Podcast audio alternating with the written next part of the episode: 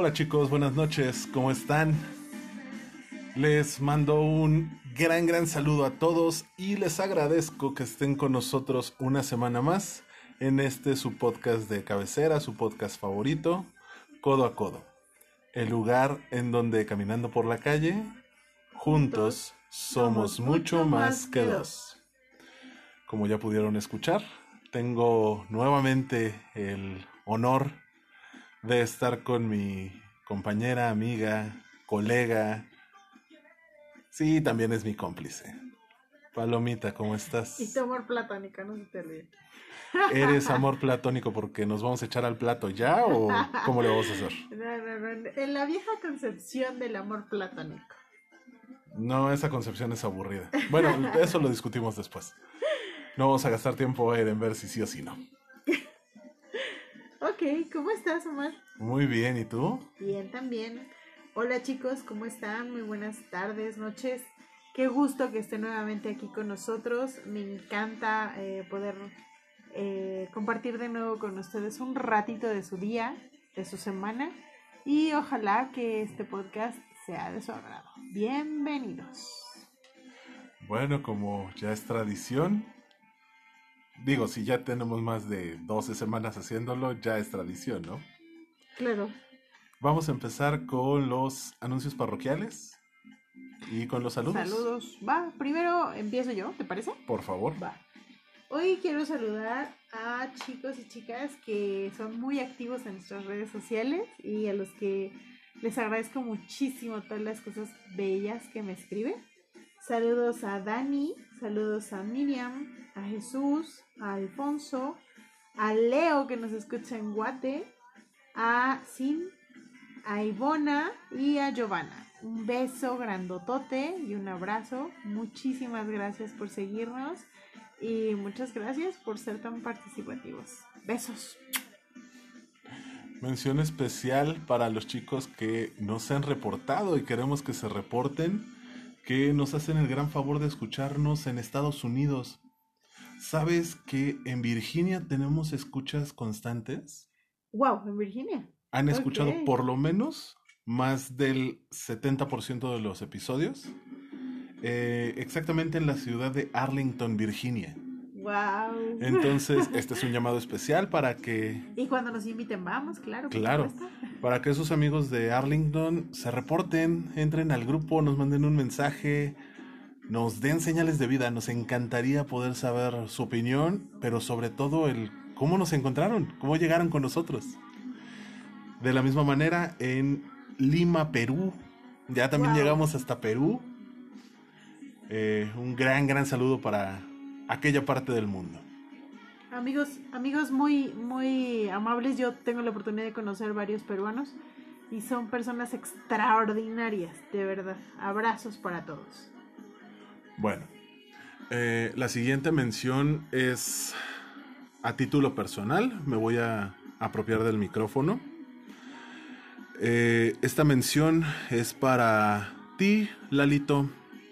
No voy a decir más datos tuyos porque... Ah, no lo mereces. Lo único que tengo para ti es un mensaje. Deja de molestar a mi amiga. Sabes de quién te estoy hablando. La próxima vez que tenga que dar un mensaje como estos para ti, voy a decir exactamente quién eres, cuáles son tus redes sociales y no va a faltar el buen samaritano que me diga en dónde te puedo encontrar. Y créeme que con mucho gusto te voy a ir a saludar. Wow. ¿Qué pasó? Este joven Eduardo que se está metiendo con una muy querida amiga. Y puedo soportar muchas cosas. Puedo ser muy tranquilo de carácter. Puedo tener el sentido del humor más simple de este planeta. Pero si algo no permito, es que lastimen a la gente que quiero. Ok, pues sobre aviso no hay engaño, mi querido Eduardo, así que deja de molestar. Vale, continuemos. Eh, estamos aquí para cosas diferentes que estar soportando idiotitas. Así que vayamos para adelante. Perfecto. Eh, queremos hacer una fe de ratas una corrección, un, Sí. un adendum. Mira, no Suena es- más adendum. Exacto, sí, ¿Te no, late? no- no es una fe de ratas. Lo que pasa es que por diversas circunstancias que se han dado en esta semana hemos cambiado nuestro punto de vista. No ha cambiado, creo que lo hemos alimentado porque sigue siendo el mismo, solamente estamos tocando puntos finos. Eh, la semana pasada se nos alargó el tiempo de grabación y tuvimos que cortarlo un poquito abrupto, entonces creo que no, no andamos uh, en este tema y es un buen momento para hacerlo.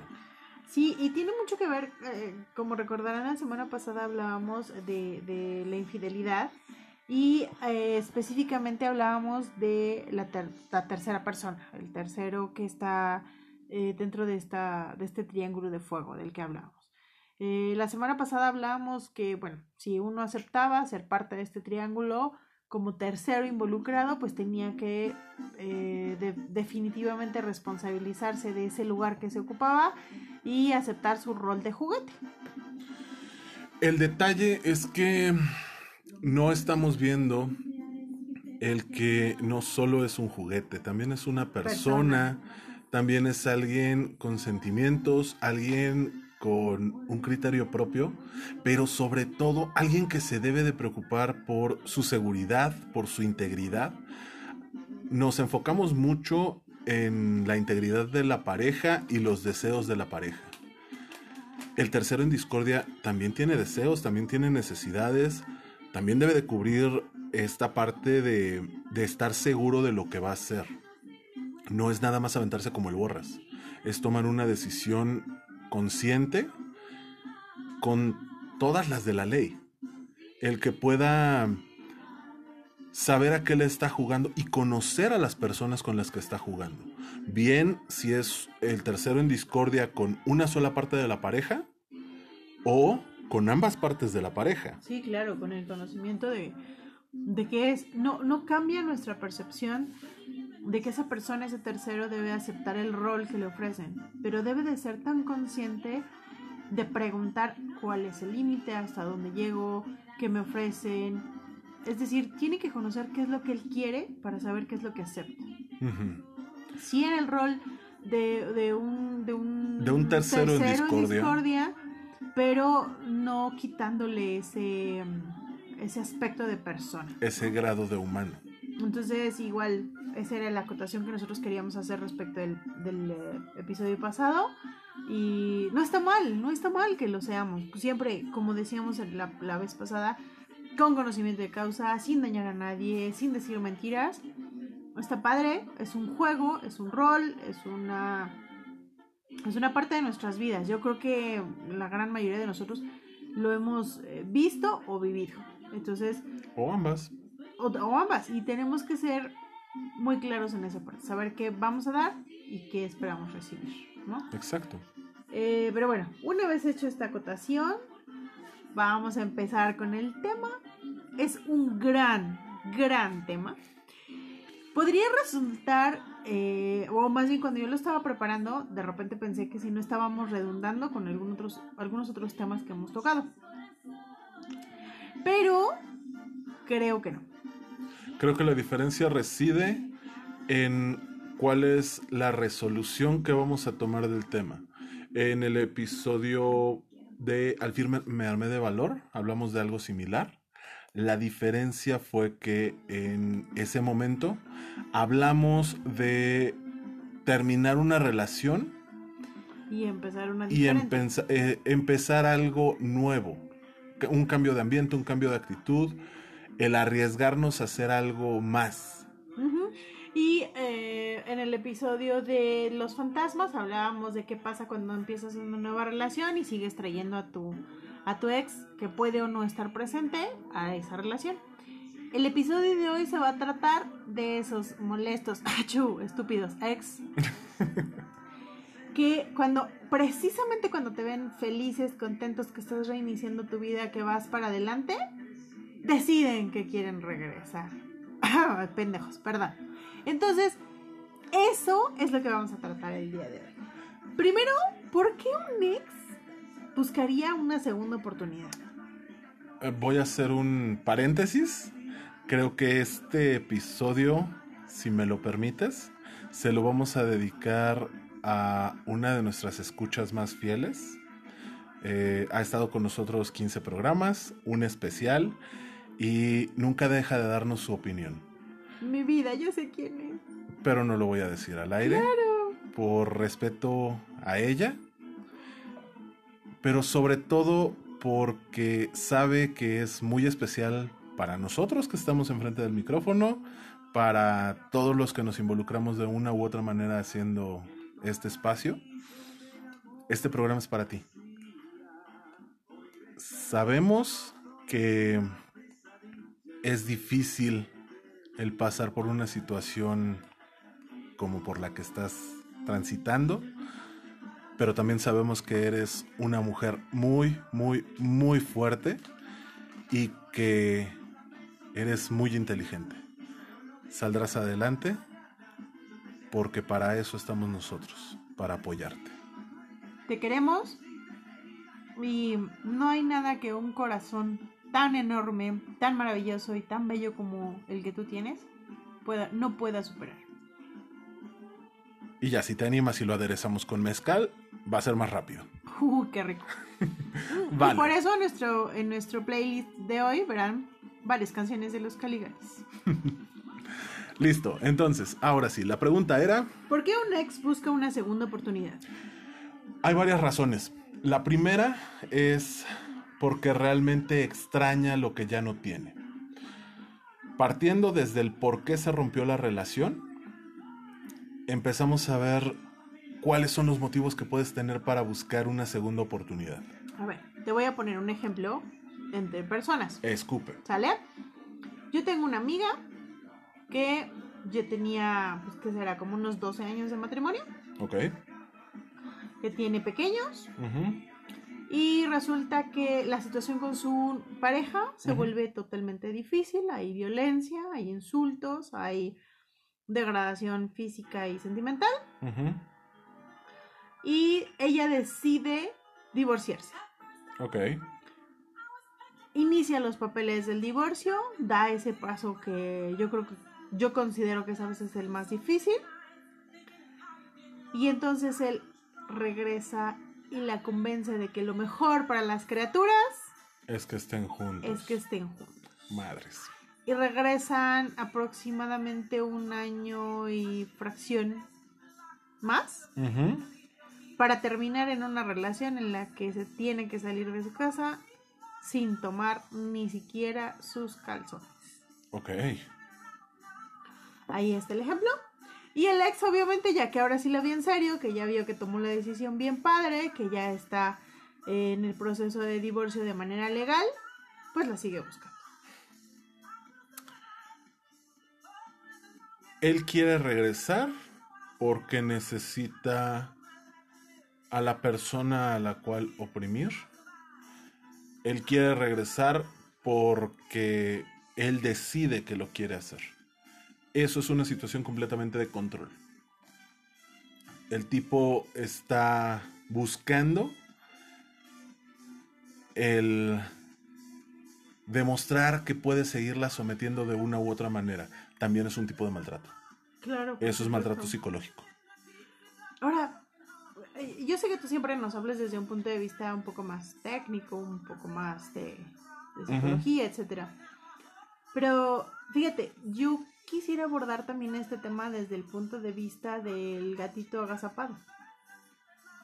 Desarrollalo. Generalmente, eh, cuando tienes una relación en la que termina de alguna u otra manera, ya sea que haya terminado bien o con, con la expareja como amigos, Ujú. y hago comillas, al que haya terminado como tragedia griega, en la que hay muertos y balaseados, Ajá. en todos los casos hay una constante, que es una persona que se queda con la sensación o de culpa Sí. o de vacío. ¿no? Ajá. Y en este caso, ¿cuál es, cómo, cómo yo como persona que, que, eh, deja la relación, puedo ir o puedo navegar entre estos dos eh, rubros cuando estoy saliendo de una relación tan fea, ¿no? Es decir, ¿cómo voy, voy a, cualquiera que haya sido la forma en que terminamos, cómo voy navegando entre la culpa, es decir, sentirme culpable por haber, haber dicho no más, basta ya, y la parte de sentir el vacío que me deja esta persona. Y, y, yendo todavía, subiendo un escalón, es el hecho de cómo ese, ese navegar como un barquito entre uno y otro de los lados del continente, deja abierta la posibilidad de que cualquier cabrón en una balsita, oye, principalmente el que ya había yo bajado del barco, se vuelva a subir. O sea, esta parte de fragilidad que es en la que se queda mi alma, mi estructura, mi mente, que le permite, y lo dice la canción que pusimos en el, en el inicio, que es el nombre de nuestro episodio, que permite que los amigos me vengan y me cuenten, ay, no inventes, es que te extraña mucho, es que tiene muchas ganas de regresar contigo, y entonces yo voy y caigo. Ok. O sea, ese vacío en el que entras y que aparentemente estás poniendo tu barrera protectora, pero lo único que haces es ir cavando tu propio hoyo para que el otro llegue y te tape. Ok. Eh, lo primero que tengo que decir es que muchas gracias, acabas de despedazar mi escaleta para este episodio. Oh, por Dios, ¿por qué? Eh, porque no lo, no lo había dimensionado de esa manera, pero es bastante interesante la forma en cómo lo quieres abordar, me gusta. Eh, vámonos por partes. fueron tres preguntas, y no, si no mal entendí. Exacto. La primera es. La primera es ¿por qué navego entre la culpa y eh, el vacío? Navegamos entre la culpa y el vacío porque, híjole, esto va a ser como examen a título de suficiencia del Politécnico. Vamos a abordar temas de otros episodios. La culpa y el vacío, tenemos que tener cuidado que no sea una costumbre. La culpa viene desde un punto de relación tóxica. Si estoy manejando culpa, es porque la he venido arrastrando durante toda la relación. Puede ser que así me educaron, que desde la cuna vengo educado con culpa. Y por, perdón, y por supuesto que la persona el, ex que quiere regresar sabe perfectamente el pie de que cogeo, que así fui educada y que tengo ese bagaje en mi persona. A lo mejor no lo sabe tan profundo, pero inconscientemente es la forma en que se va a, desenvolver. Eh, precisamente hoy estaba escuchando a alguien que decía que nos relacionamos desde nuestra carencia. Cuando no sabemos cuáles son nuestras carencias reales, desde ahí nos relacionamos. Entonces, si la carencia viene desde una culpa o desde el complementarme buscando mi media naranja, la otra persona inconscientemente lo va a saber y va a saber que por ahí nos puede pegar. Entonces, lo primero que tenemos que hacer es evaluar si esta relación, corrijo, no si esta, tenemos que, que evaluar qué tan tóxica fue la relación para nosotros, para mí como persona. Sí, empezar a hablar en pasado de esa relación. Eh, más que empezar a hablar en pasado, empezar a verlo en retrospectiva, desde el principio y desde un punto de vista lo más objetivo posible. Es difícil porque ser objetivo no tiene que llevar una carga de juicio moral o de sentimientos y terminando una relación lo que más tenemos son juicios morales y sentimientos. Entonces debemos de saber qué es lo que se nos está presentando, qué fue lo que pasó y qué es lo que queremos que pase con nosotros, conmigo. Eh, voy a hablar en primera persona en todo momento, refiriéndome al, al que quiere superar esta relación.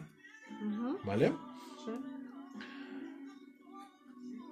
La culpa existe pero no es algo que me pueda cargar completamente yo, porque la relación no era yo, éramos nosotros. Hay una parte de cada lado y cada quien tiene que asumir su parte. Pero ¿estás de acuerdo que esa es una parte bien difícil? Es muy complicado. O sea, el, el, el quitarte, el decir, es que yo tuve la culpa de que rompiéramos. Y aparte, que la otra persona, cuando... Si, si la otra persona te está cargando el... Uh, Es que tú no me dabas tiempo, es que tú no veías por mí, lo único importante era lo tuyo. Y yo donde quedaba, tú eres una egoísta, tú eres una persona de tal o cual manera. Jode, al final te vas a cargar de muchas cosas que no son tuyas. Entonces tienes que empezar a separar. Tienes que empezar a, a ver muy crítico de ti sin llegar a patearte qué es lo que yo cargo, qué es lo que sí me corresponde y asumir las consecuencias de eso. Pero también darte tu lugar y recordar que no porque te diga la otra persona que eso es tuyo, lo va a hacer. Claro. Ahora, por ejemplo, yo, yo veo cuando después de que terminas hay como dos escenarios, ¿no? Y ahí retomo la tercera pregunta que tenía para esta, este eh, principio que hicimos. Cuando terminas hay dos de dos sopas. La primera es que no quieres volver a verlo. O sea, ciertamente es la gran mayoría de las veces porque hubo una tragedia griega, ¿no? Pero la otra parte es cuando le sigues hablando y dicen, ah, no, si terminamos en buenos términos y vamos a ser cuates, ¿no? Y no solamente le sigues hablando, eh, siguen saliendo, van a conciertos, se ven, se hablan todos los días, se mandan mensajitos.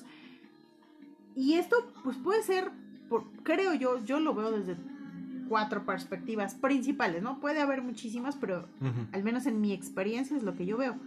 Primero porque el entorno te obliga. ¿Por qué? Porque comparten los mismos amigos, es amigo de tu hermano. Pusieron es- un despacho juntos. Exacto, es, eh, es tu jefe. ajá. Ah, o sea, el entorno te es obliga tu compañero a de trabajo, es tu compañero de salón. Exacto, Sí, claro. ¿sí? Segundo, porque aún le quieres, o sea, porque hay un sentimiento que. Sí, el que está desapego no es inmediato. ¿no? Claro. Si te duele que se te pierda tu perro, imagínate. que Se pierda el- que la persona con la que. Ah, me dolería bueno. más mi perro, pero sigamos. Después, porque aún te quiere, es decir, existe esa, volvemos a, a la parte eh, de, de- de sentir culpa y dices, ay, pues es que cómo lo voy a dejar, y como la canción que escuchábamos de Franco De Vita, ¿no? O sea, si ella le interesa saber que estoy bien, pues dile que estoy bien, ¿no? Entonces, no sé, es como ese sentimiento de saber que aún te quiere y que quieres, que quieres que él sepa que estás bien, que estás bien. Creo que en ese punto te voy a detener aquí. El yo lo quiero, yo la quiero, ella me quiere, él me Es quiere, subjetivo. es... Olvídate de lo subjetivo. Es parte de lo que platicábamos en costumbres. Sí, claro. ¿Realmente es amor o la costumbre es más fuerte?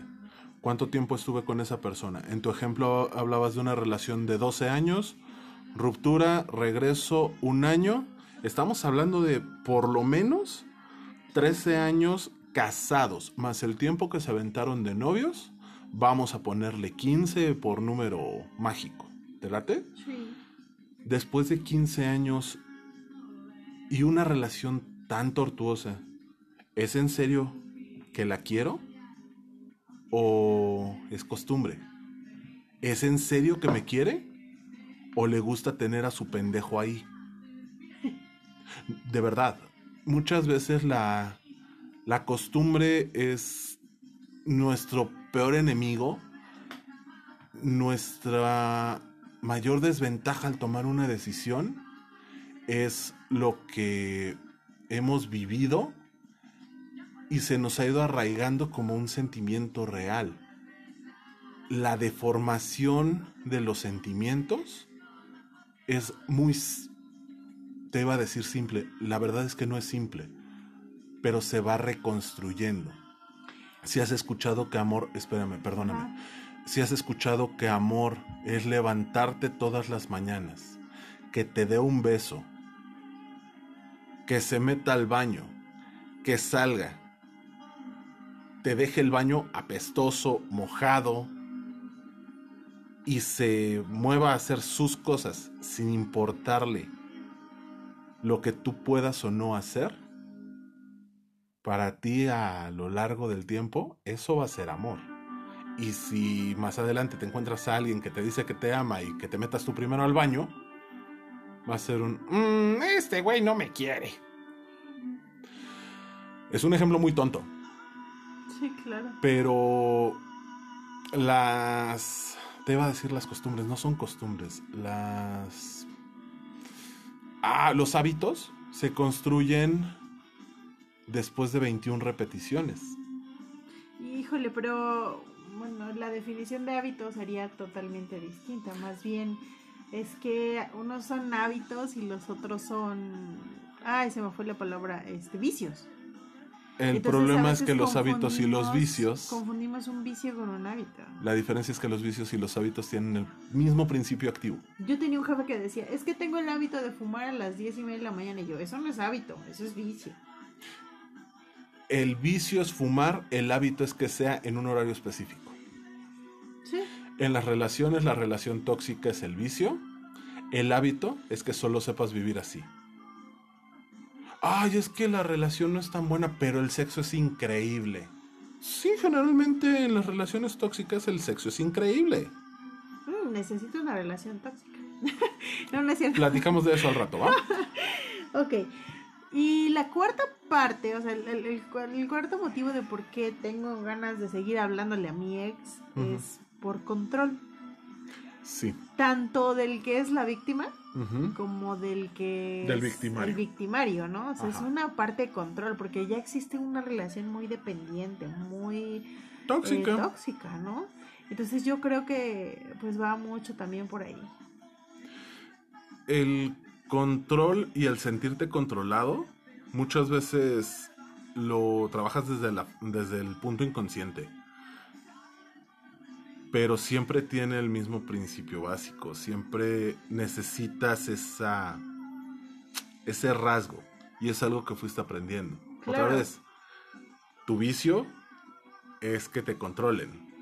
Tu hábito es que te controle esta persona. Y, y es, es como cuando consumes una droga, o sea, te hace sentir bien. No importa que sea mala, te hace sentir bien. A lo mejor tres minutos, pero lo sientes bien y crees que eso es...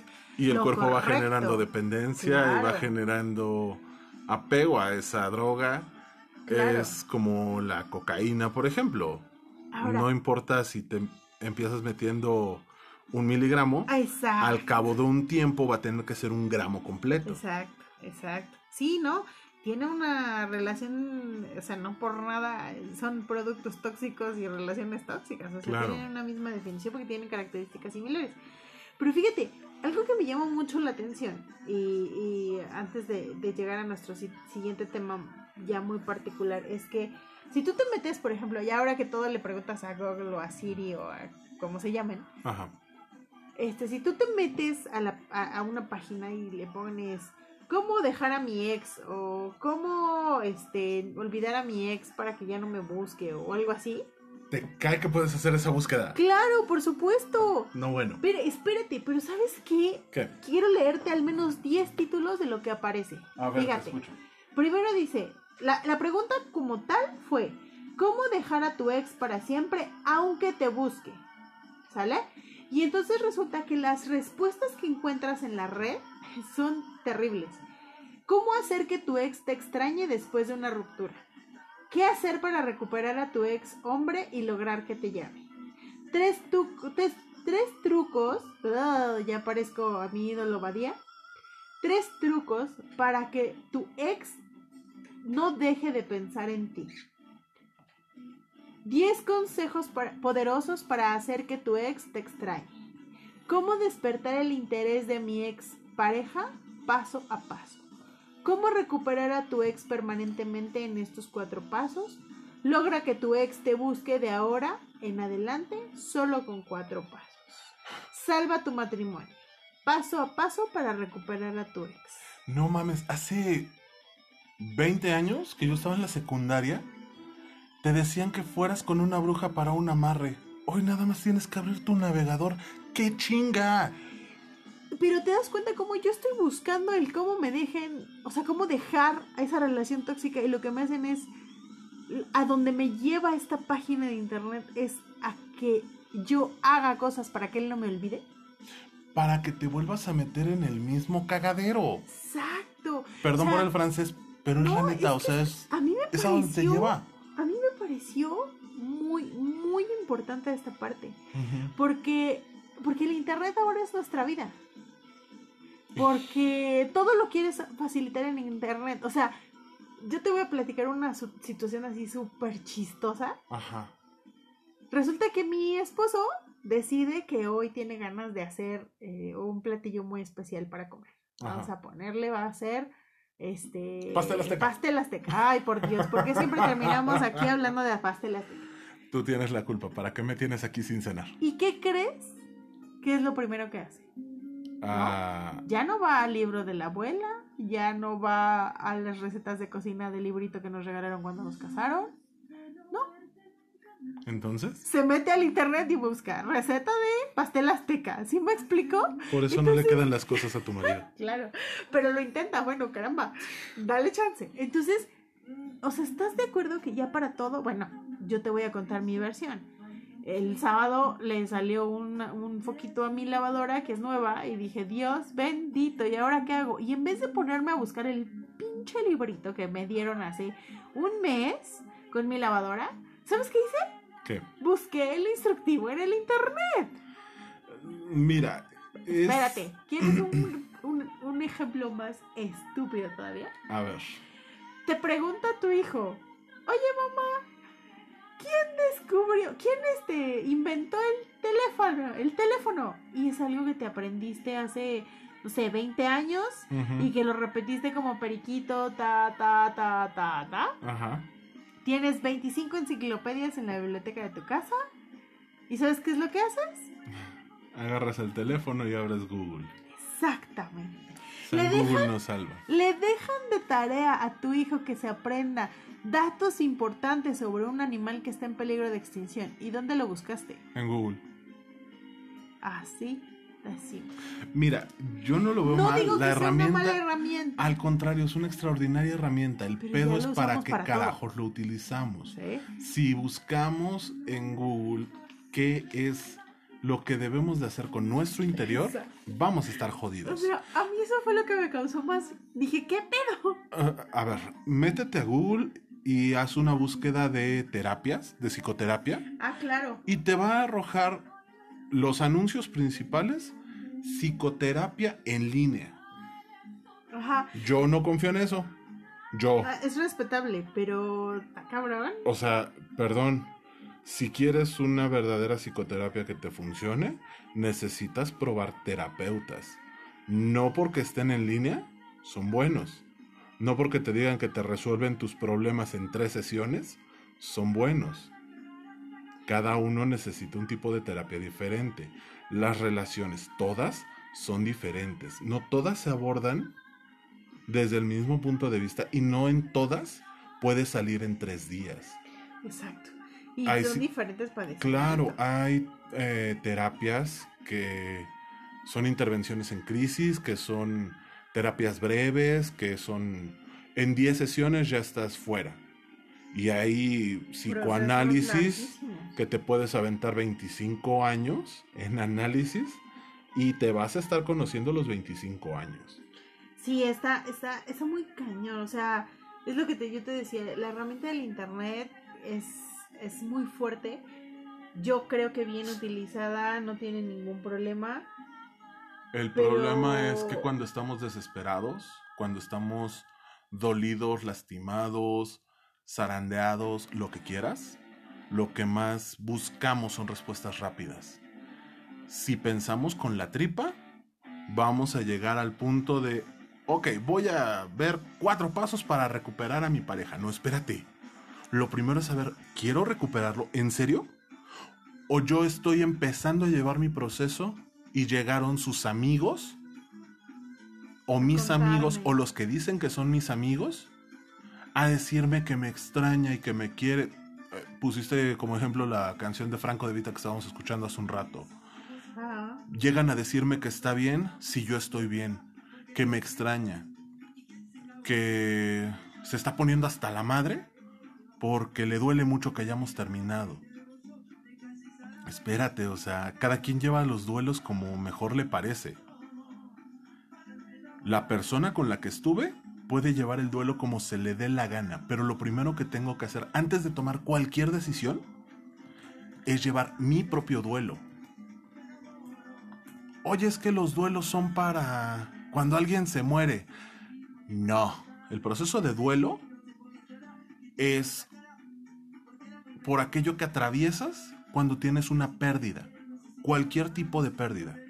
El terminar una relación, estás perdiendo tu estabilidad emocional y lo que creías que iba a ser tu relación de pareja por mucho más tiempo de lo que fue.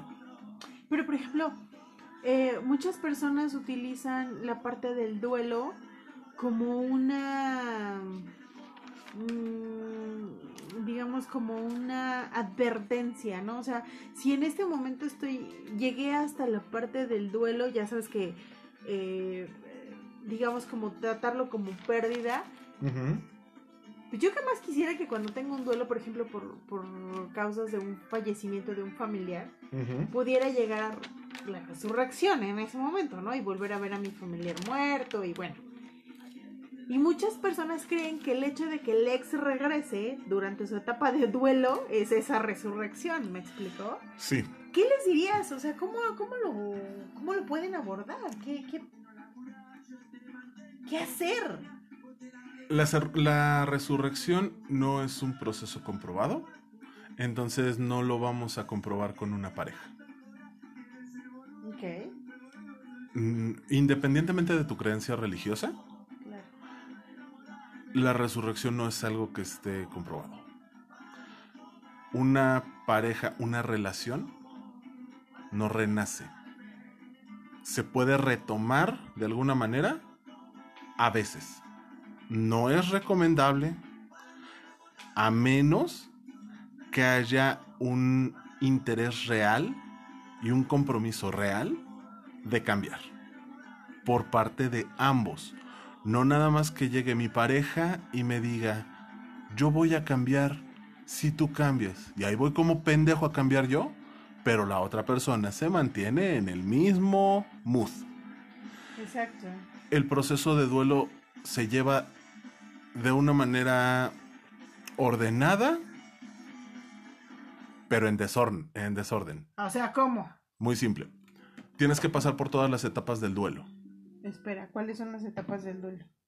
No me acuerdo. no, em, las etapas del duelo son al inicio la negación. No es que esto no se puede terminar, esto no es lo que... Esto no es lo que está destinado para nosotros. Es un bache que tiene que, que pasar y podremos retomarlo. Superando la negación, ya diste un paso. La ira, te enojas con la expareja, contigo, con Dios, con el mundo, con tus amigos, con sus amigos, con tu familia, con su familia, con la perra esa con la que se fue a acostar, con, con quien tú quieras. Después viene la negociación. Este es un punto crítico para una relación. ¿Por qué? Porque si empiezas a negociar, vas a buscar con quién hacerlo. Y generalmente vas a caer con la persona con la que estuviste involucrada sentimentalmente. En esa negociación, los dos van a poner lo mejor de su parte para que esto funcione. Y van a terminar regresando. Pero al cabo de un tiempo regresamos, ¿no? A lo Si mismo. no hay un compromiso real de cambio y un involucramiento en la relación, no van a ningún lado. Después viene la, depre- la depresión. Cuando te vas al piso, no quieres salir, te comes botes de helado completos, te metes botes de nueces de la India, eh, te, hace- eh, te haces palomitas de microondas y te comes 4, 5, 10, 15 bolsas, viendo películas rosas y llorando como Magdalena. Vienen todas esas partes relacionadas a... Deja a mi pobre hermano en paz. Perdón, ya no voy a decir que ves diarios de una pasión tragando palomitas toda la tarde, una y otra vez. Después de la depresión viene la aceptación. Llegando a la aceptación, tu proceso de duelo está completo. Ese es el orden según los libros. ¿Por qué te digo que es un proceso en orden y en desorden? Por una razón muy, muy, muy simple. Estos puntos que les acabo de enumerar no son 1, 2, 3, 4, 5 y siempre se tienen que presentar de la misma manera. Puedes empezar por la depresión, después la negociación, luego la negación, luego la ira. El único punto que es inamovible es la aceptación. Es Si último. tocas la aceptación, ya no pasas por los demás. Eso te iba a decir, y puedes tener, digamos, como una un periodo de, de duelo. Ay, De no, duelo no, de duelo no sé nada. Un periodo de duelo en el que pases a lo mejor la ira y luego la aceptación. O sea, puede que no tengas los otros estados. Te puedes brincar estados, bueno, te puedes brincar etapas mientras llegues a la aceptación. El punto final del duelo es la aceptación. Ahora, por ejemplo, ¿qué, ¿qué parte tendríamos que considerar? Cuando terminamos una relación, ¿cuál sería lo primero que yo podría hacer, no? Te voy a contar una experiencia. Resulta que yo tuve un novio, ya sabes, en mi edad, en mis años mozos. O sea, hace 20 minutos. Gracias, corazón. Perdón, 43, porque hace 42 empezamos a grabar. Eh, yo tuve una relación en la secundaria, fue mi primer novio, ya sabes, el primer amor y la fregada, ¿no? Ujú. Y entonces resulta que terminamos, no terminamos en los mejores términos. Y entonces viene un periodo, no te rías, porque ya sé que vas a soltar la carcajada cuando te diga, pero Escúpelo. Bien, de- saliendo de la secundaria, yo eh, tengo una enfermedad y este y esto paso mucho tiempo en el hospital y bueno, él está totalmente al pendiente de mí, de qué me pasa, si estoy bien, si estoy mal. Llama todos los días a mi casa buscando respuestas de cómo sigo. Nos vemos en la salida de la secundaria, como digamos como el la última vez que nos vimos, Sí. Más o menos al mes de que habíamos salido de la secundaria, me llama por teléfono a mi casa y me dice, estoy en la esquina de tu casa, ven, vamos a platicar. Y empieza una relación tóxica y realmente fuerte, que uno pudiera pensar, oye, pero tenías 14 años, no manches, pues sí. Y fue tan grave que cuando él me decía, ven, sal, o sea, no importa que hora me habló, yo me inventaba cualquier cosa para salirme de mi casa a la hora que él me decía, ¿no? Y cómo esto pude, o sea, que de qué manera yo como una adolescente imberbe y estúpida durante 10 años pude soportar que me estuviera llamando al menos una vez al mes sin ningún tipo de relación, sin ningún tipo de nada, porque no éramos novios, no éramos nada, pero en cuanto él me hablaba yo ahí estaba. 10 años, no mames. Bueno, Sí, sí, sí. No, y ¿sabes en qué momento casi me da el infarto? O sea, cuando me dijo, ay, es que la próxima semana es tu cumpleaños, ¿verdad? Y yo, sí. Ah, pues es que también es el cumpleaños de mi hijo, ya cumple cinco años. Y yo, ¿qué? ¿qué? O sea, no me... jo- ¿Y en qué momento pensabas decirme que tu hijo... O sea, primero que tuviste un hijo a los 17. Y segundo, ¿cómo se te ocurre decirme que tienes un hijo de 5 años? O sea, casi me da el infarto. a mí. Este, no me creas, pero la culpa no es solo suya. Ya lo sé, pero por eso te estoy preguntando. Bueno, no, no sé por qué extraña razón. Me estabas platicando de tu experiencia y solamente podía pensar en ranas. Pero en fin, mira. eh, Te lo dije. ¿Qué? qué- ah, me gané una estrellita de oro. No me reí, no, boté- no me boté en carcajadas. No, bueno, pero gracias. De nada. Eh, me desenfoqué. ¿Cuál era la pregunta? ¿Cómo podríamos salir de esto? O sea, ¿qué, qué, qué hubiera tenido que hacer yo como adolescente en ese momento? Como para... O sea, al terminar la relación, considerar hacer... O sea, digo, no nos escuchan adolescentes. Pero, ¿qué puedo hacer ya como adulto para cuando termino una relación? literal decir hasta aquí, no más, no hay más agua, no hay más cafecito, no hay más una tacita de azúcar, o sea, Lo primero no es quiero quererlo. nada. Lo primero es quererlo. Al principio te tienes que forzar a quererlo pensando en que es por un bien mayor, es por tu futuro. A todos nos ha pasado alguna vez. Nos quedamos en una relación en donde, bueno, mantenemos el cafecito. Bueno, platicamos de vez en cuando.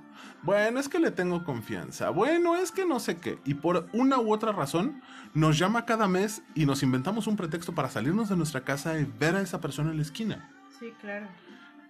Y muchas veces ni siquiera es para volvernos a besar, a reencontrar, a acostar, a lo que quieras. Solamente es por la compañía. Te voy a contar el final de la historia. Cuando yo lo vuelvo a ver, después de muchos años, o sea, después de esto que pasó de su hijo, que me dijo, ah, sí, cumple el mismo día que tú. O sea, yo dije, a ver, No espérate, mames, no qué más. trauma. Qué horror, o sea, no más. Ajá. Y literal, jamás volví a contestarle al teléfono, ¿no? Entonces, cuando, cuando nos volvemos a ver unos años después, y me dice, oye, es que, qué bien estás, oye, me da mucho gusto verte, y no sé qué, ya sabes, iba sobres el tipo, Claro. Y me estábamos platicando, y de repente le digo, ¿sabes qué es lo más chistoso? Que si hace algunos años tú me hubieras dicho, ¿qué onda? ¿Una costón? Sin dudarlo, te hubiera dicho que sí, estúpido. No mames. Y se le fueron los. Le digo. Trompiates "Pero en al este-" piso. Sí, claro, o sea, el güey se puso pálido, ¿no? Ajá. Y le digo, pero en este momento de mi vida Ajá. tengo una relación tan padre, como tan rico, que la neta. No hay manera, mano. ¿Cómo te explico? no? Decía la canción que teníamos hace un segundo. Ya te Ya olvidé. te olvidé, o sea, de plano, yo di vuelta a la página, ¿no? Y me queda claro que él, o sea, fue una relación tóxica para ambos. ¿Por qué? Porque hasta la fecha lo he vuelto a ver Ujú. Y, o sea, todavía es como una insistencia, ¿no? O sea, es- Claro, y no va a quitar no el dedo del a ver, pero vamos que lo tengo, ya sabes, en el grupo de los de la secundaria y todo esto. No, y seguramente pues, si lo vuelves a ver, va a continuar con la insistencia y va a buscar la manera de embriagarte para tumbarte los juguetes. Pero No, bueno, eso sí está eh, de verdad difícil. te prometo que lo, que lo va a hacer. Porque se quedó con esa idea de que ya le dijiste que si él te lo pedía, se los hubieras Sí, pero prestado. hace muchos años. Sí, pero el hombre tiene un cacahuate por cabeza. Eh, si a un hombre le dices, si te las hubiera dado, lo único que escuchas, sí te las doy. Solo insístele. Así de imbéciles somos. Sí, sí, entonces justo ese, ese era mi, mi, pues me- por eso te quería contar esa, esa anécdota, ¿no? Porque nadie podría pensar que después de tantos años, y, y sobre todo porque esta relación empezó cuando estábamos en la secundaria, imagínate, o sea, Generalmente las oportunidades las das cuando estás en la secundaria o cuando estás en la preparatoria, cuando tienes poca experiencia y muchas ganas de amar. Cuando crees que el amor es siempre rosa y tu primer amor va a ser tu último amor.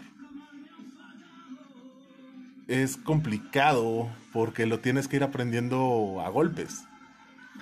sí, Tienes que ir aprendiendo mientras te tropiezas. El verdadero detalle es cuando te tropiezas y te tropiezas y te tropiezas y te tropiezas y no lo aprendes.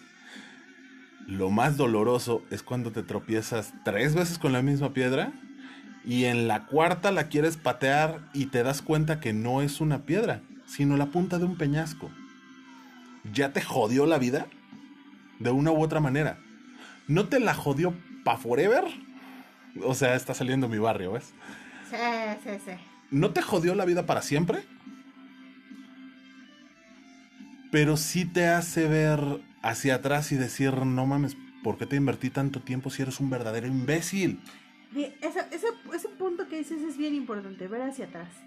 O sea, analizar qué tuvo de bueno y qué tuvo de malo la relación. Ser objetivo, poner en una balanza pros y contras. Sí, porque no, no es posible que hayas estado en una relación de 10, 15, 20, 35 años Ujú. y que digas, no tuvo nada de buena, ¿no? O sea, No, claro que tuvo cosas por buenas. supuesto, ¿no?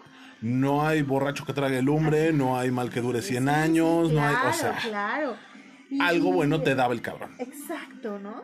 Y cómo, cómo al hacer esta relación, esta, esta, este listado de lo que tuvo bueno, de lo que tuvo malo, de los pros, los contras, la, la cosa, eh, damos pues un, un brinco súper importante en nuestras vidas. Claro.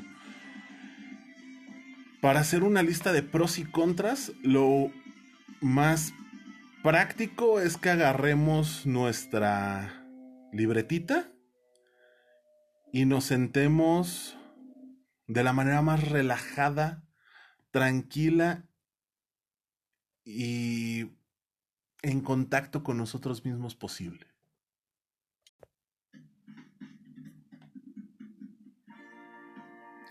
La lista de pros y contras tiene que ser totalmente objetiva.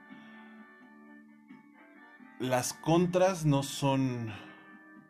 Es una perra maldita que se acostó con su jefe mientras yo estaba intentando escribir la tesis.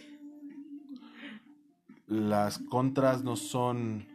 La desgraciada me sacaba dinero y nada más me tenía como taxi para que le- la llevara a su casa. Porque vive esta casa de la... Gracias por proyectarte. Este- Las contras son mucho más sutiles. No me gustaba que me tratara así. Me molestaba tal actitud. Un hecho específico, eh, no sé, una celebración especial para mí, me la echó a perder porque programó todo para que fuera para ella y no para mí. Los pros, me quería, me besaba rico, eh, cuidaba que comiera, eh, me, Me llamaba... llevaba mi café todos los días en la mañana. Ajá. Gracias por proyectar. bueno, en este momento, eh, como que Lora ya nos da para las proyecciones. ¿Quieres una proyección más fuerte? Ajá. Ahí te va el ejemplo. Eh, una relación, digamos, el señor X con la señorita Y. Eh, ¿Por qué no? El señor X creía que era la mejor relación del planeta, porque se llevaban muy bien, tenían buena comunicación, y la señorita Y en ningún momento le dijo que se estaba sintiendo abandonada y que no sentía interés de su parte porque prefería brindarle más tiempo a sus actividades escolares que a ella. Entonces, en ese momento, volteé hacia atrás en la relación y me pregunté, ¿qué carajos estoy haciendo? Ella me dijo que le echara ganas a lo que estaba haciendo porque me apasionaba, que entendía si estaba haciendo mis prácticas clínicas en las que me tenía que salir a las 6 de la mañana de mi casa, regresar a las 10 de la noche porque tenía que ir a tomar clases y luego largarme al psiquiátrico y perderme todo el día porque no podía traer teléfono ni nada junto a mí. Claro. Pero tiempo después le molestaba. Ok, termino las prácticas, regreso, te empiezo a dar toda la atención y resulta Que se enoja porque la hostigo porque no le estoy dando espacio. Ok, ok, ¡Gente entonces, entonces el error es mío. No, no, no, ¿sabes qué? Es que no podemos continuar, ya estoy hasta la madre. ¿Por qué? Porque me hostigas. Hace tres semanas me decías que te faltaba tiempo conmigo, te estoy dando todo mi tiempo libre. Digo, no me puedo salir de la escuela, porque la neta no me voy a salir de la escuela por ti, pero el resto del tiempo estoy contigo. Pero es que no hacemos nada, es que no te gusta hacer nada. Es que yo quiero hacer algo diferente. Órale, vámonos a jugar boliche. No me gusta el boliche, que la chingada. Ah, vamos a jugar billar. No me gusta el billar, puta madre. Ah, videojuegos, cine, ah, caminar por el centro. No sé, alguna pendejada. No, es que quiero estar en mi casa viendo películas. Órale, vamos a ver películas. Pero es que quiero estar en pijama y si tú estás no puedo estar en pijama. Ok, quédate viendo películas en tu casa. Es que ya no me quieres. Que la chingada, ¿qué quieres? Claro. Me sacó de quicio más de una vez. Por angas o mangas terminamos. eh, voy, hago mi lista de pros y contras. Empiezo a trabajar mi duelo. Me dolió. Estuve en una tristeza bastante profunda un rato. Empecé a, a ver qué podía hacer para volver con ella. Pero la neta. Recordé mi lista de pros y contras y fue no. No Ya quiero regresar a eso. Claro. Porque resulta que en el tiempo en el que yo estuve dando todo por mi carrera, que era lo que me apasionaba, ella se molestó. Y dentro de esa molestia, se fue a acostar con alguien. Puta. Yo oficialmente nunca me enteré, hasta la fecha yo no me he enterado. Obviamente Sí, claro. fue más cantado que el himno nacional. En el ¡Ay, momento... puta! lo siento, lo siento. Esa Es que gripa, eh, hay que cuidarte. No me deja. Eh, en el momento que regreso y le vuelvo a prestar toda la atención, lo que no la deja estar es la culpa. La culpa de que yo soy una persona tan linda y tan tierna y todo el mundo dice que soy el, la pareja perfecta, pero ella ya no estaba bien consigo misma y me lo empieza a achacar a mí. Me empieza a cargar cosas a mí que no son mías. Y todo lo que hago le parece mal. Ok, me alejo, empiezo a hacer cosas por mí. Eh, algo que me, que me pudo dejar fue el recordar que mi pasión, la lectura, no tenía por qué abandonarla, entonces me clavé en, en leer, en música, en escribir, en hacer muchas actividades que por estarle dando todo mi tiempo libre, había dejado de hacer. Empiezo a retomar nivel, más o menos mes y medio, dos meses después de que cortamos se ella se encuentra uno de mis amigos y me manda a decir, otra vez, me manda a decir que está bien y que espera que yo esté bien. Claro. Eh, después me llegó un correo, sí, pues esto es, fue hace muchos años. Síguelo, sí, síguelo. Me llegó un correo, luego una solicitud a MySpace, luego un mensajito, me dejaron un mensaje por Messenger cuando yo estaba desconectado. Y, ¿por qué no? Yo ya me siento mejor, voy a retomar conversación. Empezamos a platicar y resulta que pudimos entablar conversaciones interesantes ya sin un interés, por lo menos de mi parte, Claro. de algo más. Pero en la primera oportunidad que tuvo de joderme cuando yo volteé a ver a alguien, lo hizo. Y se presentó como a... Hola, ¿qué tal? Muy buenas tardes, yo soy su novia. Sí, sí, sí, o sea, lo único que le faltó fue orinarme encima. Claro. En el momento que veo actitudes que están ocurriendo nuevamente, nuevamente que estaban en mi, lista, en mi lista de pros y contras, no mames, traigo la lengua jodidísima. Pues te estoy diciendo que somos admiradores de Badía. Cabrón, pero bueno, en el momento que veo actitudes que en mi lista aparecían como contras, le puse un alto, espérate, tú y yo no somos ni madres. Nos llevamos bien, cotorreamos chido, pero no somos nada. Entonces, bájamele de huevos, perdón, bájale dos rayitas a tu desmadre. Y si quieres algo de amistad, de cuates, de lo que quieras, juega. Pero no te estés pasando de la raya. Le valió madre y se siguió pasando, entonces se fue a... Espera, espera, tienes que contar esa parte donde se ofreció como juguete sexual para que te pudieras desahogar. Por favor, cuéntalo. No. ¿Cómo es posible que puedas tener seis, ocho meses sin contacto físico, carnal, con una mujer? Podemos quitarnos las ganas el uno al otro y seguir como amigos. Híjole, no sé qué me dolió más. Que ella lo ofreciera con tanta facilidad. O el no poderle decir que tenía dos días que me acababa de ejecutar a una mujer increíble. Pobre absurda, pero bueno, ya. Esa historia siempre te ha hecho reír. Sí, claro. Oye, pues, Pero bueno, ¿qué clase? Y, y ahí, ahí quisiera yo hacer mi acotación, chicos. Una, una mujer o un hombre que se degradan hasta el punto de decir, te ofrezco mi cuerpo, aunque no me quieras ofrecer nada más, aunque no quieras que regresemos, aunque ya no te interese, aunque nos estemos peleando como perros y gatos, pero por lo menos déjame cogerte o cógeme.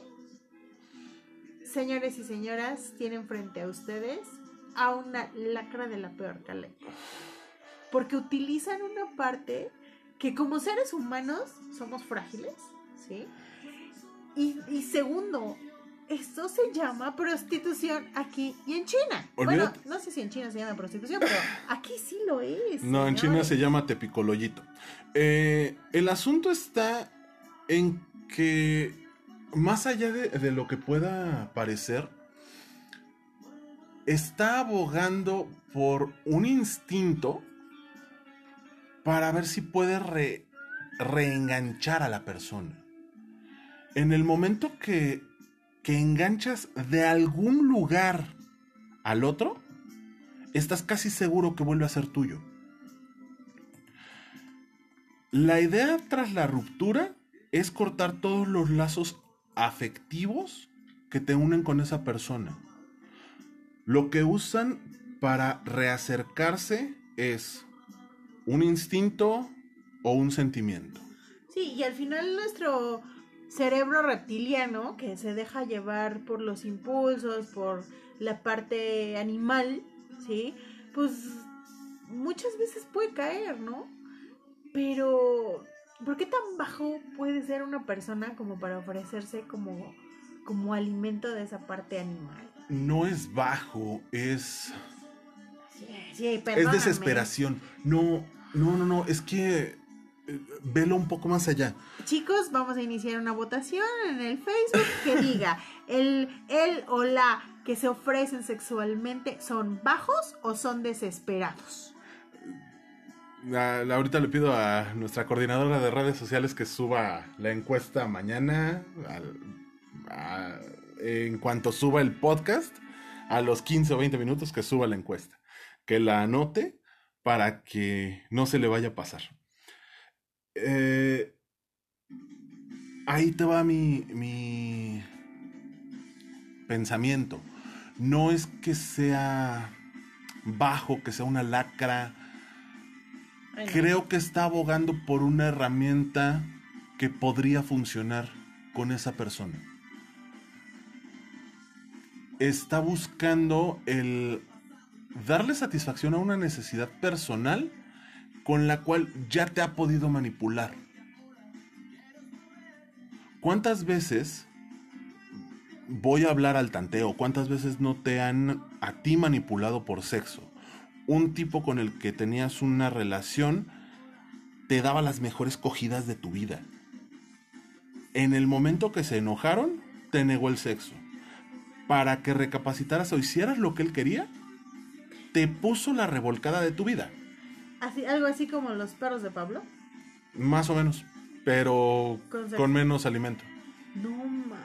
Bueno, no, no, recuerdo haber tenido una experiencia así, pero sí me queda claro que, bueno, lo veo desde la perspectiva que lo es. Ahora, adicionale si no has manejado el sentimiento, si no has trabajado tu duelo, si no has pasado por lo menos un par de etapas del duelo y estás trabajando sobre la siguiente. Sí, es una frase muy conocida que dicen que las, relaciones sexuales provenientes de la reconciliación son las mejores, ¿no?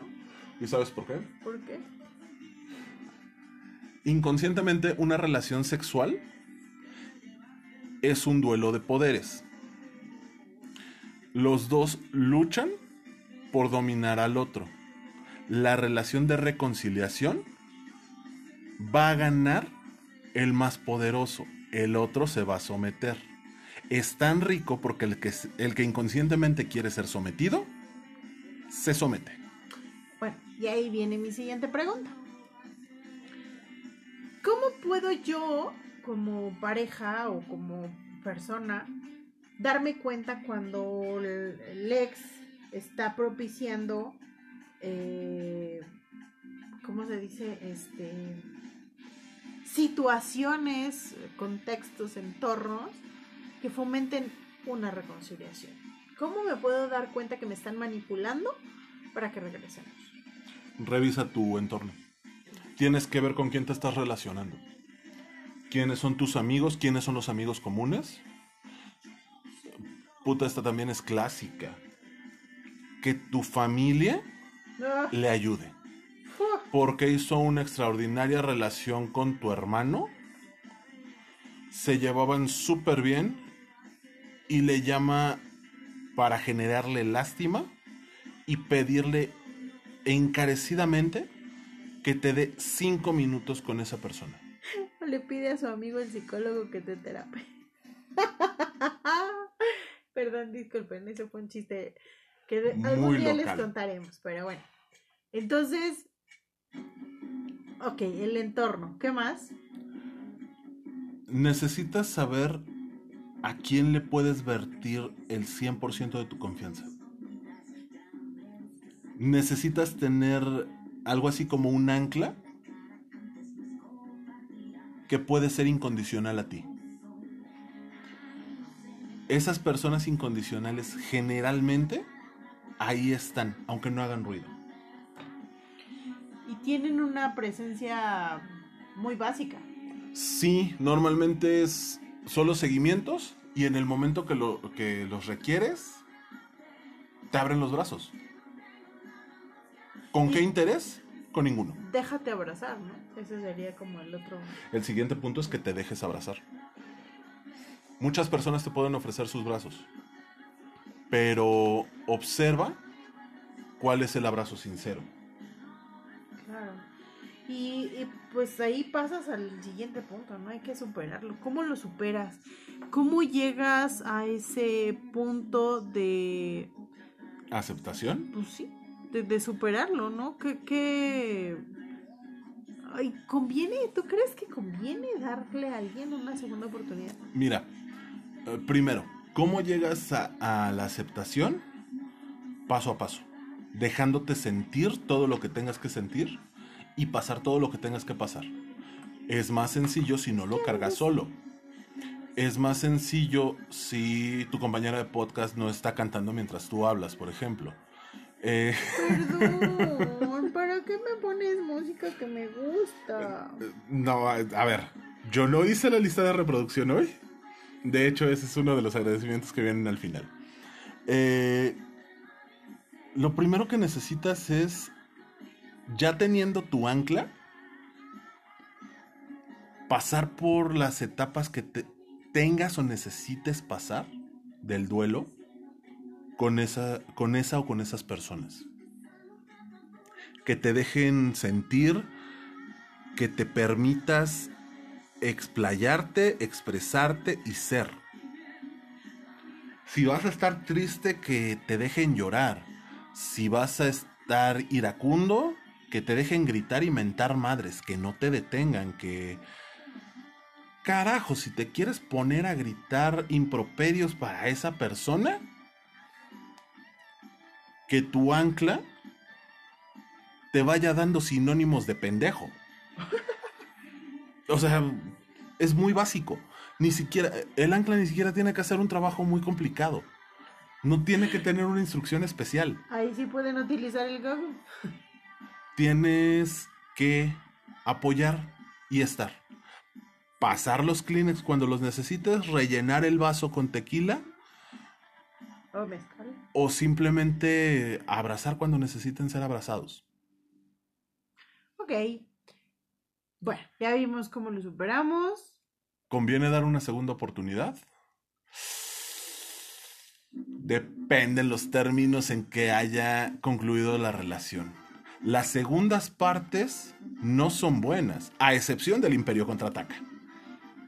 Pero, por ejemplo, yo, yo creo, o sea, yo creo que la regla debiera ser no. Si tú ves al hacer tus pros y contras que hay un cambio, que hay una mejora, que fue un error y está corrigiéndose, que tiene no solamente acciones correctivas, sino acciones preventivas para que no pueda suceder. O sea, si ves toda esa parte, creo yo que pues podrías cambiar tu decisión. Pero la regla, ¿no te parece que debiera ser que no? Mm, no podemos ser Generalizar a todos los seres humanos. Ay, ni todas es las que- relaciones. A ver, Es que ahí te va. ahí te va, rápido, la pregunta. ¿Cuántas novias tuviste? Ah, Rápido. me apego al artículo 20 constitucional. Ay, dilo. No total, sé, yo le dije muchas. Que era para el podcast, nada más. Muchas. Ok, tuviste 10 novias. Ah, ¿Con cuáles regresaste? ¿Con cuántas regresaste? ¿Con qué porcentaje de, no me digas cuántas, A ver, ¿con qué ahí te va. porcentaje de tus relaciones tuviste una segunda por Es que, vuelta? es que ese es el detalle. De, vamos a decir, de 10 relaciones que tuve, con 9 tuve segunda oportunidad. ¿Y estuvo padre? Eh, ¿O fue más desastroso? No, Si tuvieras que calificar esos regresos del 1 al 10, la mitad se llevaría un 8, una cuarta parte un 6 y la otra cuarta parte un estrepitoso 2. y a esas 10 relaciones de las que me estás hablando, las volviste a ver, tienes una buena relación con ellas, son cuates, este, convives con sus maridos o con sus hijos o... No, no, no, con ninguna. Tengo contacto con ella, bueno, de esas 10, de las 9, perdón, que tuve segundas oportunidades, debo de tener contacto con dos máximo. Te no voy a somos acusar. amigos. No somos amigos, somos cuates, nos ponemos al día, nos felicitamos en nuestros cumpleaños. ah, me felicitaron cuando iban a, nacer mis hijos, las felicité cuando iban a, a nacer sus hijos y párale de contar. Ahí te va, es que justo eso es a lo que quiere llegar. No fueron unos buenos retornos, no hubo una buena experiencia, puesto que la relación no se nos superó esa parte. ¿Sale? Tienes dos que son tus cuatas, que ves, porque Facebook es una extraordinaria herramienta para encontrarte con personas con las que pensaste que jamás ibas a tener otro contacto, pero realmente no terminaste en buenos términos. No tuviste un cierre correcto. Entonces, por eso mi, mi percepción, ojo, volvemos a lo mismo, chicos. No estamos diciéndoles lo que tienen que hacer. Esto es lo que nosotros vemos. Para Omar a lo mejor, pues es, depende de la circunstancia, de la relación, del contexto, tal. Para mí no. Para mí una segunda oportunidad, cuando una relación se fracturó y cuando hay un ex que me quiere manipular, no está bien. No está correcto. Es que ahí viene el punto. ¿Por qué el ex siempre va a manipular? Por eso no podemos generalizar. Mis segundas oportunidades no resultaron porque jamás hice nada, yo desde mi punto personal, propio de mí, Mío de mí, se dice. mío propio de mí, no hice nada porque mejorara. Yo- Dije que iba a cambiar. Prometí solemnemente que no iba a volver a cometer las mismas idioteces. Pero no hice nada por corregirlas. Ahí tengo una pregunta más cruel. Viene. Con Monse, con tu esposa, Ajá. ¿cuántas veces has terminado? ¿Terminado? Nunca. Ahí tienes tu respuesta. Pero sí hemos tenido segundas oportunidades. Claro, pero no has terminado. Es que ahí viene el punto. No necesitas terminar para tener una segunda oportunidad. Pero es que no estamos hablando de lo mismo, Mar. Sí. No, no, porque aquí estamos hablando en este podcast de una relación que terminó y que está siendo una búsqueda de una segunda oportunidad. Ok. Cuando ya hubo ese corte con unas tijeras, cuando ya decidiste Ya dijiste, que no, "No más". estabas a gusto ahí. Ok. Tú y Monse nunca han terminado. ¿Has tenido otras segundas oportunidades? Sí, Sí. porque eso es lo que de lo que vive una relación. De estarlo, es un ente viviente, tienes que estarlo modificando, tienes que estarlo creciendo, tienes que estarlo reavivando. No puedes tener una relación de 10, 20, 30, 50 años muerta. Porque, porque, aunque digan, ay, no, es que las viejitas de antes lo aguantaban todo. No, espérate. Las viejitas de antes manipulaban mucho más de lo que hacemos las mujeres ahora que somos feminazis. O sea, la verdad. Sí, sabían mucho mejor sus estrategias y mover muy bien las caderas. ¿Sale? Pero. Y mover muy bien las caderas. Ay, ay. Te imaginaste a tu abuelita, qué horror. Sí, no va. ok. Esa bueno, imagen no va a salir. pero no eso es a lo que yo voy, ¿sí? Una Ajá. relación no termina. Una relación que está sana no termina. Yo estoy siendo sana. Una relación sana no necesariamente tiene que no tener problemas, ¿sí? O sea, Sí, claro. pero una relación que ya terminó es porque hay algo que se rompió. Sí. Te voy a dar el ejemplo que vi eh, hace ocho días. No sé, en una serie. Ajá. ¿Sale? Y les voy a decir exactamente qué serie. La vimos en Flash. ¿Sale? Flash tiene a su hija y le está enseñando por qué no son buenas las mentiras. Y Flash tira una taza al piso y la levanta y le dice, pégala. Sí, ok. Ya hubo una ruptura. La levantaste y la pegaste, pero a la hora de pegarla no la puedes pegar para que quede exactamente como estaba antes de que se rompiera. Se sigue viendo la fractura. Exactamente. Entonces, por eso mi punto, una relación que ya terminó, es muy difícil que en su segunda oportunidad tenga una buena. Yo no estoy diciendo que sea imposible. Pero Pero necesita sus situaciones extraordinarias. a nivel estadística del INEGI, el 99% de una relación que ya terminó no puede tener una segunda parte que sea buena. con un 2% de margen de error. Mira, eh, es que ahí viene el detalle. Una cosa es terminar una relación y retomarla. Esa relación no va a funcionar. Claro. Si terminas una relación, tienes que empezar una nueva. Voy a empezar una nueva relación con la misma persona. Asegúrate de que sea una persona diferente. nueva. ¿Sí? O sea, que, que- que las condiciones en las que lleguen a la relación sean distintas. Ujú. Por eso es precisamente lo que te digo. Que y lo estás haciendo decía- cosas por cambiar. Exacto. Espera, eh, lo que te decía hace un momento. Yo decía que quería cambiar. Yo decía que iba a hacer todo lo que estuviera de mi parte para cambiar. Pero no lo hacía. pero no hacía algo por realmente cambiar. Claro. Me decían, eres celoso, eres posesivo, voy a dejar de serlo. Sí, de palabra lo dejaba de ser los primeros 15, 20 días. Un mes. A la que mejor le fue dos meses. Pero en el momento que regresó el celoso posesivo, valió madre. Claro. Porque regresó corregido y aumentado. Por supuesto, porque además. Y ya la pagana tenías fue el- la siguiente. Y porque además ya tenías el contexto de lo que había pasado en una primera ocasión. ¿no? claro. Entonces, justamente eso es, eso es por lo que, no sé si tengas otra cosa que aportar, creo yo que podemos empezar con las conclusiones. ¿Por qué quiero llegar a las conclusiones? Porque quiero expresar el cómo no permitir que ese ex, que es el mismo, o sea, que no tiene intenciones de cambiar, tenga una oportunidad. O me pueda manipular por una oportunidad. Por más que te diga que va a ser diferente y que le va a echar todas las ganas del mundo. Exacto. Venga, ¿No? Te escucho. Entonces, primero, si ya tomaste la decisión, respétala. Dale tiempo y espacio a tu soledad. Creo que esto ya lo habíamos mencionado en otro episodio. La soledad no es mala. La soledad es un momento contigo mismo, dice el Grinch. Cita conmigo, esa no la cancelo. ¿No? O sea, de verdad, disfruten de su tiempo, disfruten de su soledad, disfruten Claro. de su momento, ¿no? Segundo, expresa tus sentimientos. Date cuenta efectivamente de qué pasó por tu cabeza, de qué es lo que sentiste, cómo te sentías.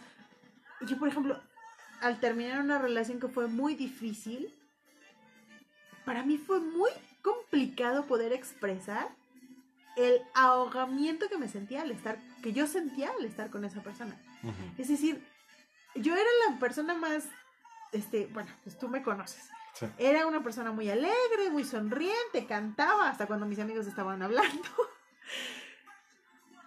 Y llegaba esta persona, llegaba mi novio de ese entonces, Ajá. y era un silencio total.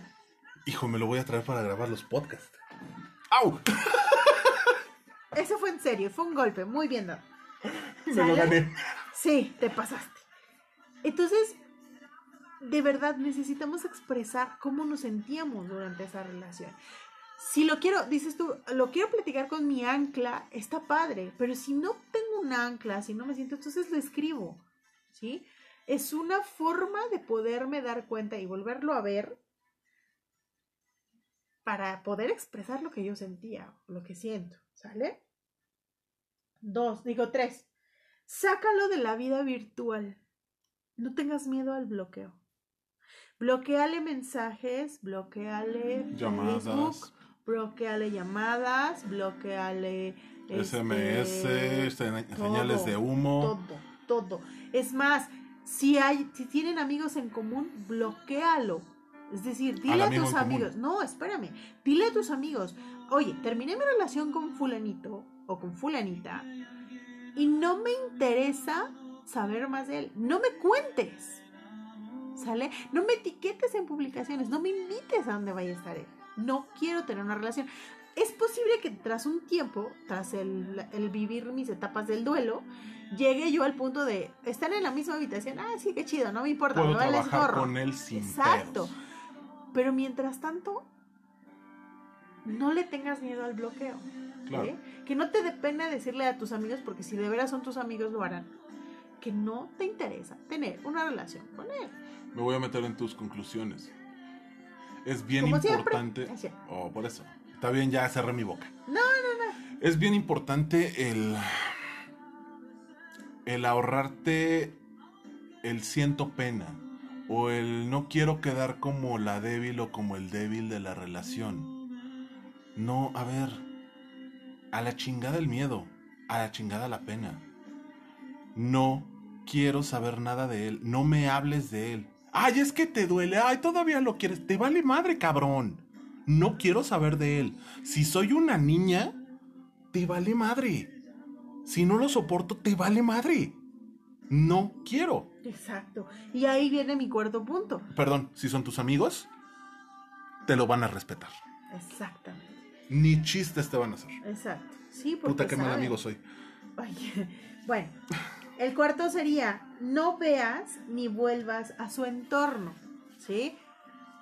Tengo una amiga que es médico y es tan grueso que tenía un novio con el que duró mucho tiempo, que fue un gran amor y la fregada. Y resulta que se dejaron en los peores términos porque este tipo le puso el cuerno. Y resulta que ella seguía yendo a atender a su mamá cuando su mamá se ponía mal. Ay, no mames. Y obviamente hubo más de un encuentro sexual posterior a eso, Claro. mediante el cual se le manipulaba. Ujú. ¿Estás de acuerdo? Sí. Entonces, de verdad, o sea, alejarte de su entorno, alejarte de su, de su mundo, sirve, funciona. Sí. ¿no? Igual, este, vamos a suponer, tiene llaves en mi casa, pues cambia la cerradura de las llaves de tu casa. Es que sabe a qué hora llego, pues entonces muévete, llega a otras horas, este, quédate unos días en casa de tu mamá o en casa de tu hermana o Cambia o sea, tus haz rutas, otra haz cosa, cosas diferentes. Muévete del entorno en el que estás tóxicamente conviviendo con él. El 5. Cerrar el ciclo no necesariamente es olvidar. Mejor recuerda lo que pasó y aprende. El que no conoce su historia Está está condenado, a a repetirla. 6. Enamórate de ti mismo. Tú eres una persona valiosa, eres una persona grande, eres una persona que vale la pena, que tiene muchísimas cualidades y en la que muchas personas se pueden fijar en ti. Si no es que ellas se están fijando, pero se han detenido porque estabas teniendo una pinche relación. Terrible. Gracias por la tos. Perdón, me ahogo. ¿Sí? Entonces, enamórate de ti mismo, quiérete, ámate. Nadie puede amar a otro si no se ama a sí mismo. Y por último, haz un ritual de despedida. Si no saben cómo hacerlos, chicos, contáctenos y les podemos ayudar. Desde el simple ejemplo de poner la silla enfrente de ti y platicarle y decirle y desahogarte todo lo que hizo, hasta efectivamente escribir una carta, mm, Muchas técnicas o sea, hay que si quieren apoyo aquí estamos. técnicas para realizar un ritual de despedida. Yo recuerdo que una psicóloga me decía que la parte más importante de un ritual de despedida es eh, literal, eh, este, ¿cómo se dice? este, espera, se me olvidó la palabra. Eh, ay, es que, ¿cómo dice la. Espérame. Espérame, espérame, se me olvidó. Ay, el. el um, cuando haces tu. Cuando te despides en el. O sea, que, que ah, vas mesa por mesa en una fiesta diciendo adiós, ¿cómo se dice? No sé. Dios bendito. Bueno, tiene una palabra en francés que ahorita Ajá. ya lo olvidé. Pero Le efectivamente. pupú, es- le mato, le guagua. No. Es todo lo de francés que sé. Ya sé, ya sé. No, eh, básicamente es eso. O sea, casi, casi como al perro, para que no Ajá. tenga este eh, esos sentimientos de abandono, Ajá. que le dices al ratito vengo, ya me voy, ¿no? así. O sea, que te despides de esa figura y le digas gracias por todo, voy a continuar con mi vida. O sea, esa es esa frase en particular.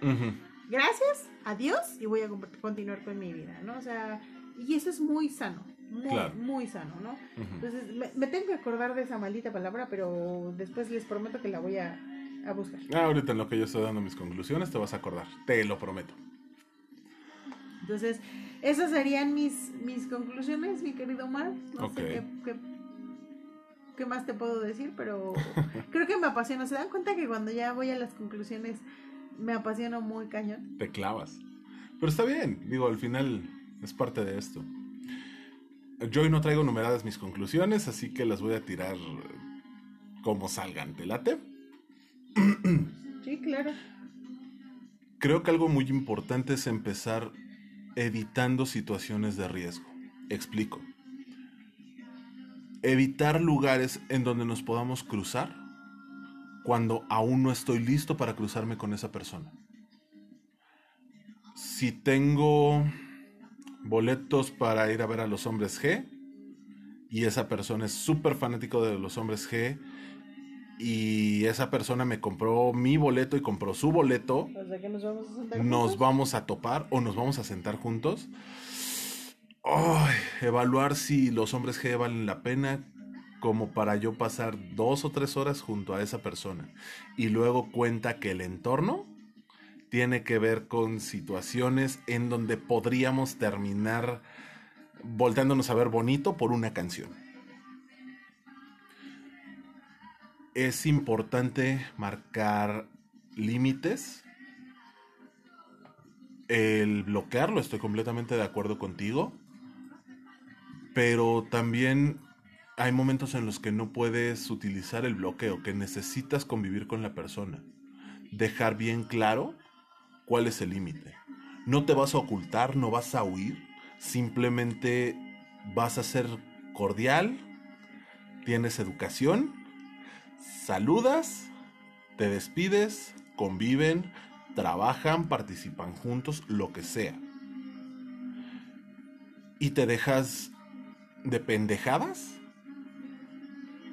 haciéndole la vida de cuadritos para vengarte o ignorándolo porque no lo quieres ver.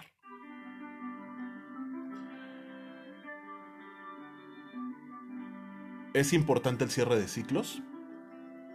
A veces se puede dar frente a frente, a veces no. Tú lo dijiste. Aquí estamos para apoyar a quien necesita hacer un cierre de ciclo. Acérquense, platicamos. Si los podemos echar la mano, lo hacemos. O los canalizamos con alguien que pueda. No lo sabemos todo, lo hemos dicho durante 15 episodios, no somos especialistas en nada. Pero sí podemos orientarlos hacia un especialista real. Dense la oportunidad de continuar. Claro. El camino que conocen no es el único camino que existe.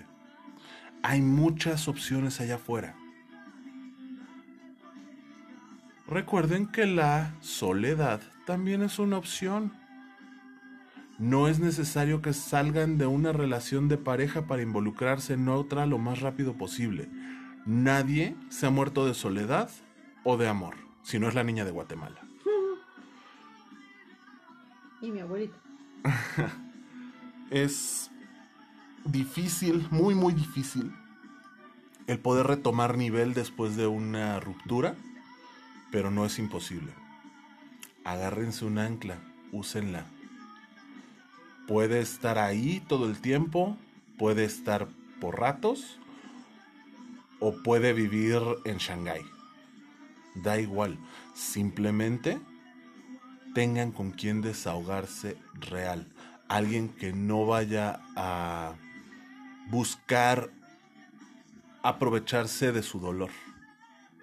Alguien que no vaya a jugar con ustedes para obtener un beneficio. Esos también abundan. Claro. Tengan mucho cuidado. De hecho, son de los más comunes. Exacto. Pero bueno, básicamente son mis conclusiones. Échenle para adelante. Pueden hacerlo. No necesitan estar acompañados, pero tampoco es necesario que estén completamente solos. Hay un mundo allá afuera y hay muchas personas que los aprecian realmente. Úsenos. La palabra en francés es au revoir et peut-être, que significa adiós y hasta pronto. No podía quedarme con la duda. Te dije que te ibas a acordar con mis conclusiones. Este, pero efectivamente, es eso, chicos. Gracias. Recuerden, recuerden. Ya cuando terminen una relación, pregúntenle. Disculpa, mi querido amigo, ¿sabes orar? Y cuando él conteste, Sí, sí sé. Ustedes díganle, pues órale, cabrón, a chingar a tu madre. Gracias por haber participado con nosotros en este podcast, por estar siempre con nosotros, por compartir todo esto con nosotros toda la vida. Eh, lo disfrutamos mucho, lo hacemos para ustedes. Les eh, recordamos que pueden seguirnos en nuestras redes sociales. Ya saben, en el Twitter, Arroba codo a codo pod, en el Facebook, codo a codo pod, nuestro correo cc.pyo19 arroba gmail.com. y invitan a sus amigos a que se unan a nuestro grupo. La verdad es que gracias a todos los que suben comentarios, imágenes, eh, este, ahí mensajitos, son buenísimos y los disfrutamos mucho. Ya tomamos muy en cuenta las listas de los eh, siguientes temas que nos están solicitando, ya estamos en eso. Y gracias, gracias por no dejarnos morir solos. Tres anuncios parroquiales. El primero, el episodio número 20 va a ser de anécdotas. Eh, estamos decidiendo, pero nos estamos decantando por la parte de las citas. La peor y la mejor cita que hemos tenido. Sí, buenísima. Eh, sé que todos tenemos una anécdota muy buena para compartir, así que para allá va el episodio 20. El segundo aviso parroquial es que en diciembre, las últimas dos semanas, todavía no sabemos si vamos a hacer episodios por separado, uno Paloma, uno yo con invitados, si vamos a dejar de transmitir Lo o qué va a pasar con nuestras dependiendo vacaciones. de lo que ustedes también sugieran, lo más probable es que por aquello de las vacaciones tengamos que hacerlo o, o Omar solo o yo sola. Este, pero si ustedes se animan a venir a platicar con nosotros, pues nosotros encantados de la vida. De cualquier manera, estamos invitando a quien guste. Mariana ya nos había dicho que iba a venir antes del episodio 20 para hacer un, un tema especial. Exacto. Ya nada más es platicarlo. Si sí se anima, que se venga. Acá está. Eh, si alguien más quiere participar, también se vale. Nada más levanten la mano y lo empezamos a platicar para cerrar este, este punto. Tiempo fuera, coach. Tiempo fuera. ¿Qué pato? Un aviso parroquial. En la lista de reproducción, hoy no hablamos sobre por qué pusimos la lista de reproducción que pusimos. Ajá. Eh, la- el episodio se llama Ya tus amigos porque es una canción totalmente representativa de lo que estamos platicando. De cuando yo ya estoy en paz, tranquila, serena, morena y resulta que llega un imbécil y quiere regresar, ¿no? Sí. Y no solamente, más bien, o no me lo dice a mí, sino que me manda presión con los amigos, ¿no? Entonces, Ajá. precisamente por eso el episodio se llama de esta forma. Pueden encontrar el... La lista de reproducción va a estar disponible después de que subamos el episodio. El episodio se sube a las 8 de la mañana. La lista debe de estar disponible por ahí de las 10. Y ese era el tercer aviso parroquial que, que tenía guardado. Esta lista no la hicimos nosotros. Eh, Pero está muy buena. eh, A mí sí tiene de todo. Está variadita. Esta lista de reproducción nos la hizo Monse, especial con nuestro tema. Le puso bastante de su cooperación. Esperamos que les guste. Lo que sí evidenció, amigo, es que tiene mucha mejor imaginación que tú y yo. No, bueno, es que, eh, en fin, eso luego lo platicamos. Eh, también, si quieren entrarle a las listas de reproducción, se vale. Eh, los temas los tenemos seleccionados. Es cuestión de que nos pongamos de acuerdo, les digamos de qué va el tema. Y ustedes se avientan la lista de reproducción de un Eso episodio. sería buenísimo, buenísimo. Entonces, también esa, esa idea la queremos empezar a reproducir pronto. Por cierto, saludos al sensei Sergio y a la sensei eh, Ceci. Ceci. Abrazos y gracias por seguirnos. Bueno, si es todo, no se nos había olvidado saludarlos en seis. La verdad es que los queríamos dejar al final del episodio para ver si, si es cierto que nos escuchan completos. Que tengan un excelente día, tarde, noche. Disfruten su semana, su media semana. Y eh, pues que esté llena de triunfos y éxitos. Abrazos. No olviden que estamos aquí para ustedes. ¿Esta semana no los vas a invitar a reventarse? Sí, reviéndense, pero no en pedazos. Chicos, Sobre muchas todo gracias. porque es fin de semana largo. Muchas gracias por todo. Cuídense mucho. Estamos en contacto. Y recuerden que en codo a codo, caminando por la calle, so- Juntos somos mucho más que dos. Adiós, besitos, buena noche. Adiós.